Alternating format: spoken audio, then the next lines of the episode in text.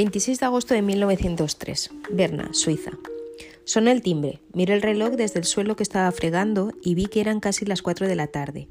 Debía de ser el cartero. No era común que avisara individualmente en cada entrega, pero yo le había rogado que me hiciera una, señal cuando tuviese alguna carta para nosotros, y él había accedido, aunque a regañadientes. No quería esperar para leer las cartas de mamá sobre el líser.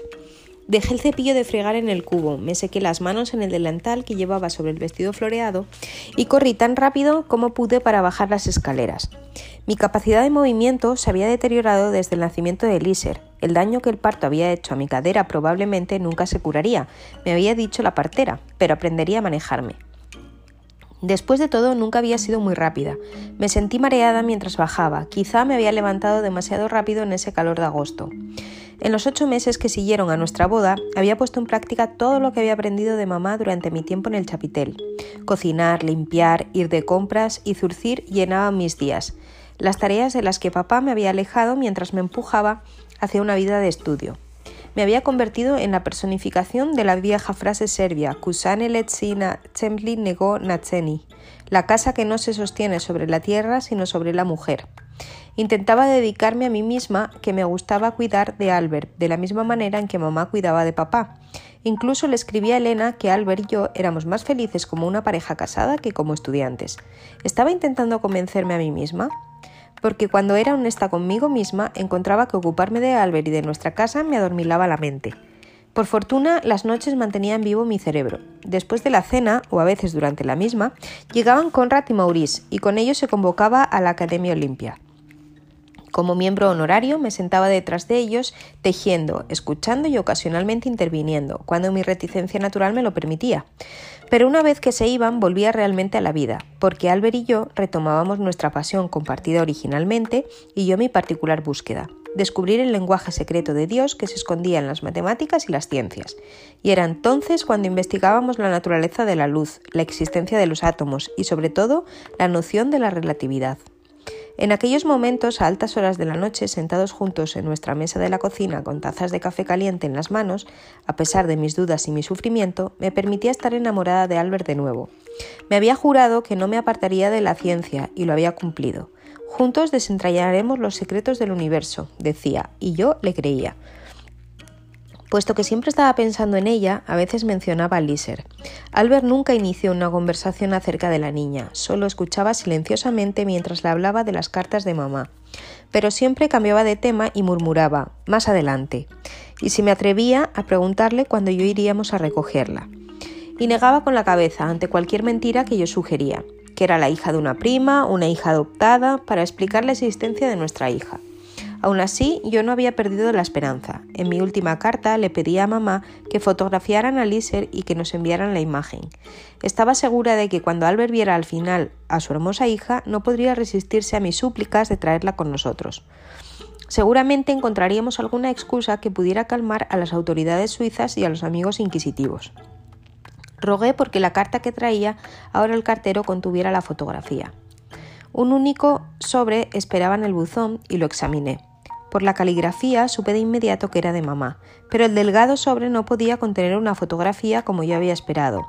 Subí las escaleras hacia nuestro pequeño piso. Cuando me senté en el sillón, flotó polvo de los cojines, pero no me importaba cuando los, cuánto lo sacudiera. No podía limpiar el rastro de los dueños anteriores. Querida Mitza, siento mucho escribirte con estas terribles noticias. La escarlata ha estado extendiéndose por el campo de nuevo. Aunque hemos tomado todas las precauciones, Liser la ha contraído. El sarpullido rojo ya ha aparecido en la cara y el cuello y ha comenzado a esparcirse hasta el tronco. Tiene fiebre muy alta y los baños con agua fría no logran combatirla. Esto, por supuesto, es lo más preocupante. El doctor la ha examinado y nos ha dicho que no podemos hacer nada sino esperar y rezar. Estamos cuidándola lo mejor que podemos, pero está muy incómoda y te extraña mucho. Quizá desees venir. Con mucho amor, mamá. ¿Escarlatina? No, no, no, Miliser no.